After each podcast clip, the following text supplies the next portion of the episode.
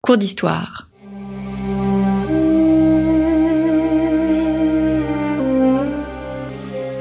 Une émission de la rédaction de Storia Voce.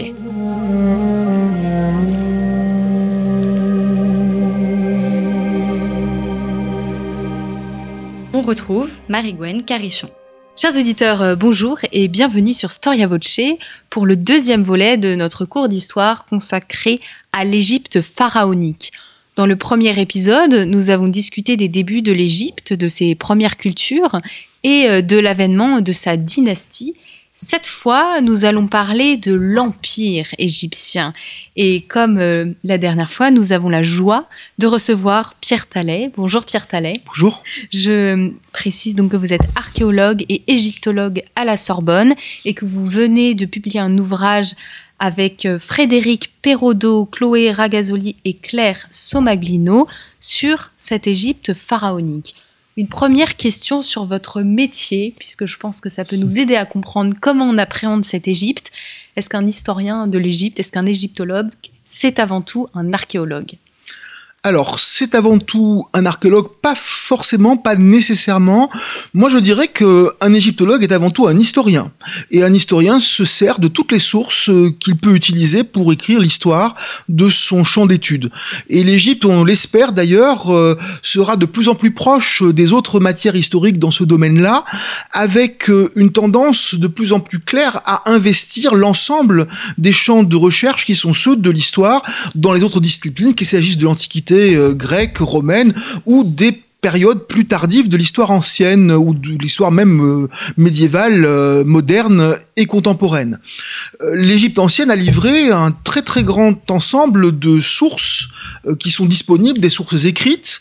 Elles permettent bien sûr d'écrire une histoire événementielle, d'une histoire prosopographiques, mais elles peuvent permettre d'aller bien au-delà et de faire aussi une histoire des institutions, une histoire sociale, et d'essayer de donner finalement des aspects beaucoup plus variés euh, de cette culture. Et dans ce domaine-là, effectivement, l'archéologie va jouer un très très grand rôle puisque elle nous met en présence euh, non seulement de grands temples, de tombeaux décorés, mais aussi d'espaces d'habitat où on va pouvoir étudier de façon plus détaillée la vie quotidienne aux différentes périodes de, de cette histoire pharaonique. Euh, cette histoire pharaonique, on la découvre tous les jours euh, grâce à ceux qui fouillent et qui déchiffrent. Euh, quelles sont les dernières découvertes qui, sur ces empires égyptiens? Les découvertes sont permanentes, je dirais. Soit il s'agit de la reprise euh, de fouilles de sites qui sont parfois connus depuis très très longtemps. On peut encore trouver euh, euh, des informations extrêmement vitales en fouillant la nécropole thébaine, les grands temples du Nouvel Empire que l'on trouve dans la région de Luxor, ou les nécropoles de Saqqara, qui parfois nous livrent des récits biographiques, des informations importantes aussi sur les relations que l'Égypte peut entretenir avec les régions qui sont autour de, de la vallée du Nil. Mais euh, on a aussi, ces dernières années, investi des terrains qui sont parfois un petit peu nouveaux. Par exemple, euh, moi depuis quelques années, je fouille sur les bords de la mer Rouge et nous avons euh, successivement identifié deux ports qui étaient installés donc sur la rive de la mer Rouge et qui servaient de point de départ à des expéditions égyptiennes qui se rendaient dans la péninsule du Sinaï pour aller chercher du cuivre, ou encore qui allait jusqu'aux confins méridionaux de la mer Rouge pour aller au fameux pays de Punt des Égyptiens, alors qui une région encore assez mal connue, hein, qui serait euh, entre l'Éthiopie, le sud du Yémen, euh, le sud du Soudan euh, actuel, mais où les Égyptiens allaient chercher des produits précieux comme la myrrhe, l'encens, des peaux d'animaux exotiques, de l'électrum et du cuivre. Donc vous voyez que finalement toutes les démarches archéologiques sont intéressantes et certaines nous permettent d'avoir des informations sur des des aspects de la culture égyptienne qui n'étaient pas du tout euh, euh, mis en évidence ou assez clairs auparavant. Pendant très longtemps, euh, beaucoup des égyptologues pensaient que les, égyptologues, que les Égyptiens n'étaient pas du tout un peuple de marins. depuis ces découvertes sur la mer Rouge, ces, dernières, ces deux dernières décennies, on se rend compte au contraire que les Égyptiens pratiquaient une navigation au long cours et qu'ils pouvaient atteindre des zones cibles relativement éloignées de la vallée du Nil dans le cadre d'une navigation maritime très soignée préparé. Le début de l'Empire, c'est aux environs euh, de 2700-2600 avant Jésus-Christ. C'est la troisième dynastie, donc il y a deux dynasties euh, avant. Pourquoi cette troisième dynastie euh, elle fait partie de cette période de l'Empire? Alors l'historiographie hein, qui donne cette, euh, il faut savoir que ce sont des, désignations qui sont relativement modernes. Hein, cette notion d'empire euh, pour décrire l'histoire égyptienne. Euh, alors on les garde parce qu'elles sont assez pratiques, hein, bien qu'il s'agisse finalement d'une façon de de juger les périodes égyptiennes de l'histoire, puisqu'on va dire que les périodes de, l'Empire sont des périodes de stabilité et qu'elles contrastent avec ce que les égyptologues ont parfois appelé les périodes intermédiaires où on a une dissolution de l'État et une fragmentation euh, de leur autorité euh, qu'il peut y avoir sur le, sur le pays. Donc en fait, c'est une tradition qui est moderne, mais elle recouvre quand même une réalité qui est que ce qu'on appelle empire correspond effectivement à une période de développement d'un pouvoir relativement centralisé, au cours de laquelle d'ailleurs souvent les Égyptiens ont pu euh, gouverner des régions ou en tout cas avoir une autorité sur des régions qui sont en marge de l'Égypte et qui contraste avec des périodes au contraire où on a visiblement euh, plus de troubles sociaux, en tout cas euh, plus de de contestation du pouvoir, voire l'existence de plusieurs pouvoirs concurrents qui se sont mis, euh, qui se sont mis à fonctionner euh, dans différentes parties de la vallée du Nil. Comment euh, fonctionne cet État égyptien et quel est le, lien entre l'État et le pharaon sont, Quelle est la place de chacun? On imagine qu'il y a une fusion entre le pharaon, la religion et l'État, mais ça doit être forcément plus subtil le pharaon est un personnage que l'on voit euh, émerger euh, à la fin de la période prédynastique. Il apparaît en fait pratiquement pour la première fois sur un monument qui est très connu, qui est la palette de Narmer, où on voit le souverain de l'Égypte euh, représenté dans une scène de massacre en train de, de s'apprêter à, assommer un ennemi qu'il maintient par la, par la chevelure au moyen d'une massue. Et dès cette première représentation classique du roi, finalement on le voit doté de la plupart des attributs qui seront les siens pendant les millénaires euh, qui vont suivre cette première représentation. Et dès le départ, effectivement, le roi semble être placé par les institutions égyptiennes pratiquement au cœur de l'État et de l'univers qu'il dirige. Il va être à la fois un chef militaire, hein, qui apparaît donc dès sa première euh, représentation, il va être considéré comme le garant d'un ordre établi sur le territoire qu'il gouverne. Il va de plus en plus clairement aussi apparaître comme une forme d'intermédiaire entre le monde des humains et le monde des dieux. Donc ce personnage finalement cristallise euh, toutes les notions euh, d'élitisme euh, qui étaient déjà en germe au cours des périodes de Nagada et ce personnage est placé très clairement au centre non seulement de l'État mais de l'univers par l'ensemble des sources qui sont à notre disposition. Alors bien évidemment, l'État égyptien ne peut pas se résumer euh, à la personne du roi, et notamment sous la troisième, quatrième, cinquième dynastie, hein, qui sont celles euh, qui correspondent à ce qu'on appelle l'ancien empire égyptien, on va voir se développer de plus en plus clairement un État bureaucratique qui va être associé à ce pouvoir royal. Et on le voit d'ailleurs évoluer assez clairement en faveur d'un État, je dirais, professionnel, au cours même de ce qu'on appelle l'Ancien Empire. L'Ancien Empire, c'est la troisième à la sixième dynastie, une période qui s'étendrait à peu près de 2700 à 2200 avant Jésus-Christ. Et il est probable que d'ailleurs ce développement de l'État est accéléré encore par euh, les grands programmes de construction monumentaux qui ont été pilotés par les rois justement sous les troisième et quatrième dynasties. À partir de Djoser, la monarchie s'engage dans des travaux de prestige et fait converger finalement une grande partie des efforts euh, du pays dans la construction de monuments géants en pierre. Alors la pyramide de Djoser à Saqqara qui fait 60 mètres de haut, et qui bientôt est complètement euh, déclassée, je dirais, par les pyramides suivantes de la quatrième dynastie, les pyramides de Snefrou, le fondateur de cette dynastie, à Meidoum, à Dashur, trois pyramides quand même, pratiquement chacune d'entre elles fait 100 mètres de haut. Et puis les pyramides de Giza, la plus grande d'entre elles, celle de Khéops, atteignant 146 euh, mètres de hauteur euh, et regroupant quelque chose comme 2,5 euh, millions de blocs de calcaire de plusieurs tonnes. Donc vous voyez un petit peu le changement d'échelle qui accompagne finalement le développement de la monarchie pendant cette période-là.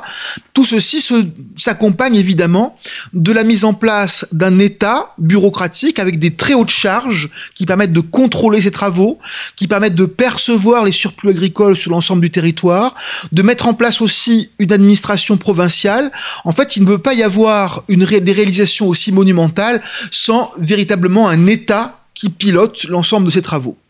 Vous, euh, vous, divisez un peu cette période de l'Empire en, trois parties. Donc euh, l'Ancien Empire, la première période intermédiaire et le Moyen Empire, et enfin le Nouvel Empire. Qu'est-ce qui change euh, dans l'organisation des groupes sociaux? Est-ce qu'il y a une stabilité ou est-ce que les choses évoluent dans cette société?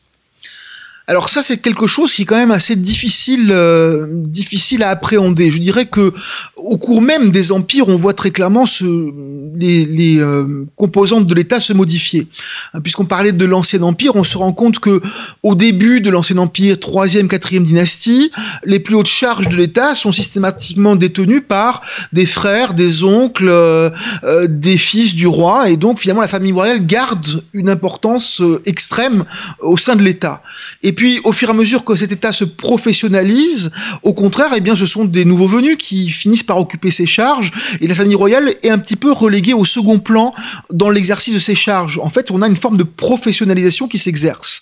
Alors, il est bien évident qu'en fonction des périodes, on va voir se développer euh, l'assise de l'État avec des couches euh, plus ou moins larges de la population qui vont contribuer euh, au fonctionnement même de, de cet État il y a des périodes où justement la, la taille de l'État suscite une bureaucratie plus grande et donc génère un, je dirais, une, des catégories sociales relativement privilégiées qui sont plus importantes.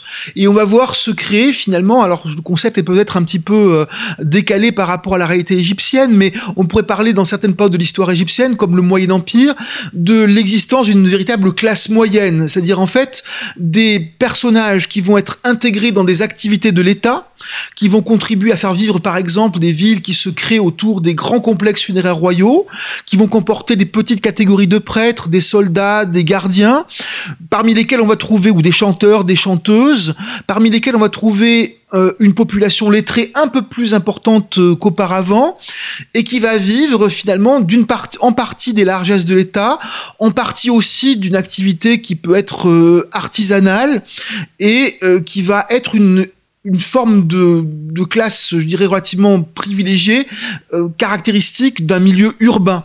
Hein, qui contraste avec finalement le milieu agricole et la paysannerie qui reste pratiquement pendant toute la période égyptienne finalement euh, l'une des catégories sociales les plus défavorisées, en tout cas celle sur laquelle vont peser la plupart du temps euh, les prélèvements qui sont opérés au profit justement de cet État. Donc en fonction des périodes, effectivement, on a des profits différents euh, de la société qu'il nous est pas toujours facile d'appréhender.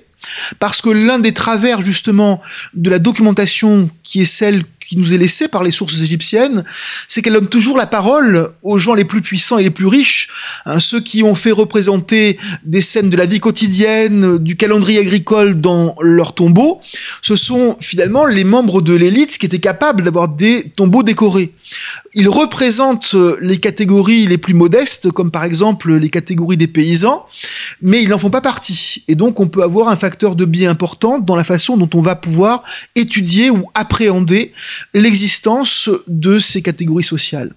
Le paramètre culturel qu'on connaît le mieux, enfin que l'imaginaire connaît le mieux, c'est la religion alors la religion égyptienne effectivement est euh, particulièrement bien connue puisque un grand nombre de monuments euh, lui sont consacrés. On a toute une série de temples en particulier qui euh, ont été édifiés, notamment à partir du Moyen Empire et du Nouvel Empire égyptien. Alors cette religion égyptienne, elle prend naissance sans doute, hein, elle tire ses origines dans la période de formation très longue de Nagada, mais contrairement à ce qu'on pourrait penser, les sources qui permettent de l'étudier en détail euh, ne sont pas aussi anciennes. C'est-à-dire que dans toute la période de l'Ancien Empire, finalement, on connaît pratiquement pas euh, ou très peu de temples divins.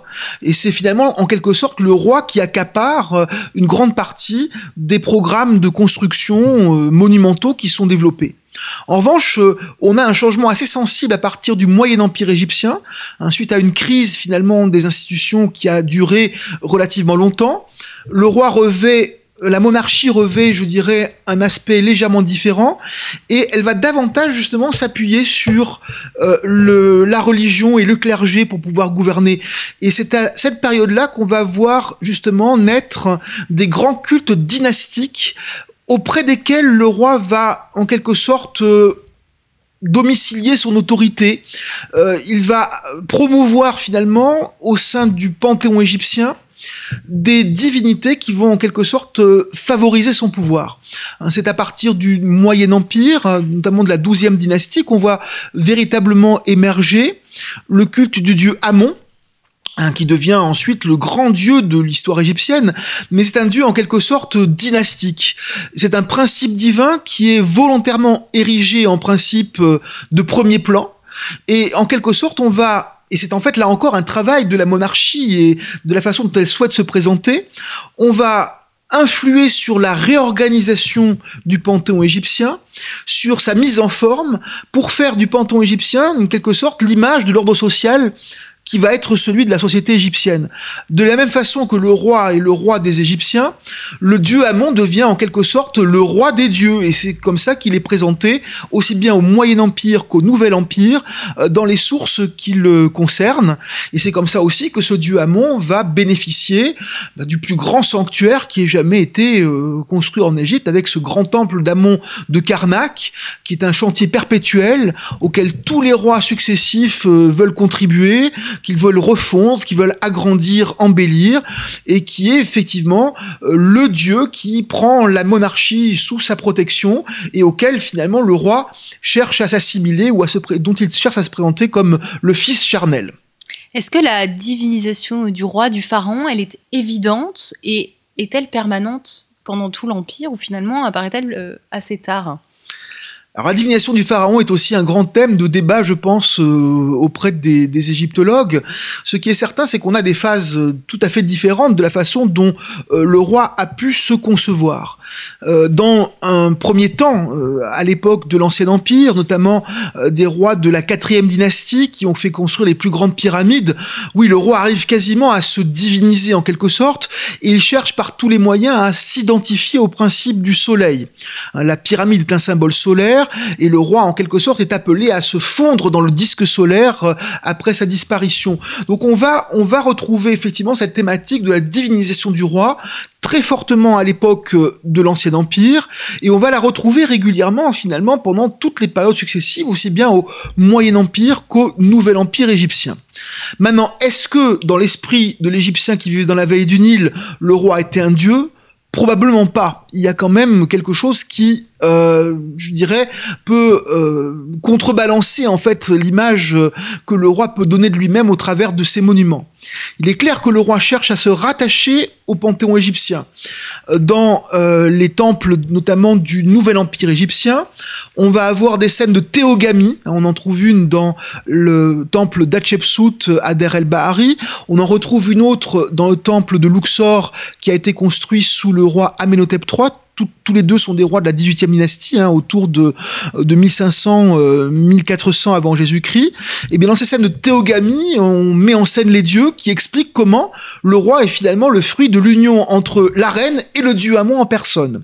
Donc il y a effectivement un jeu sur euh, la divinisation du roi, le fait que le roi est le fils du dieu.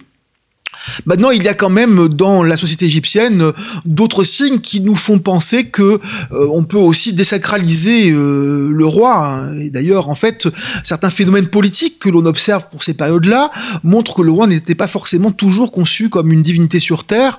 On sait qu'il y a des rois qui ont été assassinés, par exemple, ce qui était certainement le sacrilège suprême. Et puis, on a aussi des signes finalement de d'irrespect envers le roi.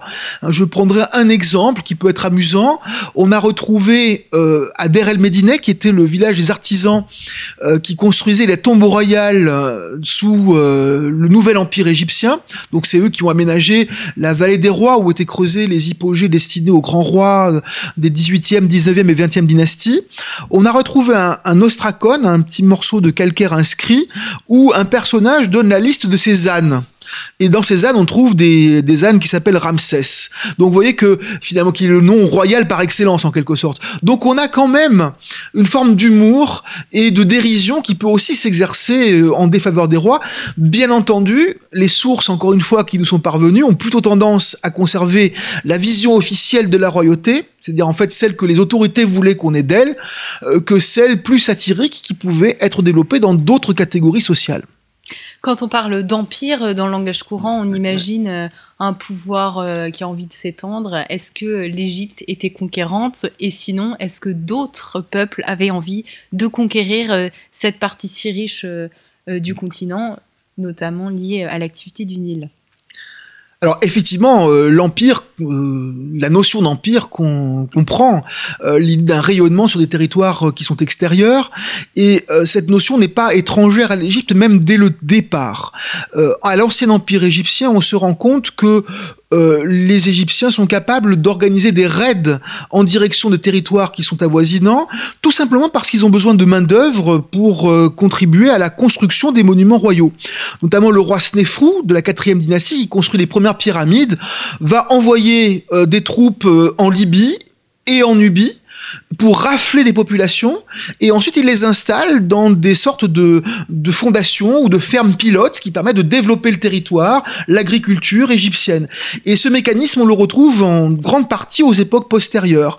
À l'époque du Nouvel Empire, hein, les grands rois conquérants euh, comme Toutmosis III euh, et Amenhotep II ont fait des raids extrêmement importants en direction du monde proche-oriental et ils ont déporté en Égypte des quantités absolument faramineuses de population qu'ils ont installées auprès des temples, qui permettaient donc euh, de gérer l'agriculture hein, de certaines zones, mais aussi de former un personnel euh, auprès de ces temples, euh, dans l'artisanat. donc effectivement, il y a une volonté soit de razzia en direction des pays limitrophes, avec déportation de population, voire d'ailleurs, euh, et c'est particulièrement net pour le nouvel empire égyptien, de contrôler véritablement la mosaïque de petits États qui peut se trouver euh, dans toute la région du Proche-Orient, euh, donc à l'est de l'Égypte. Et là, on a véritablement peut-être effectivement quelque chose qui est ce qui ressemblerait le plus, entre guillemets, à un empire. Et on parlera dans notre troisième cours d'histoire de euh, la conquête de l'Égypte, celle qui est le plus, la plus connue, la conquête par Alexandre. Merci Pierre Tallet et merci à vous, euh, chers auditeurs, pour votre écoute et votre fidélité. Je rappelle que vous pouvez retrouver le premier cours d'histoire sur notre site storiavoce.com. Je rappelle que Pierre Tallet a publié aux éditions Armand Collin un ouvrage très éclairant sur l'Égypte pharaonique. cet ouvrage, il l'a co-écrit Frédéric Perraudot, Chloé Ragazzoli et Claire Somaglino. Je vous remercie, chers auditeurs, et je vous dis à très bientôt pour un nouveau cours d'histoire.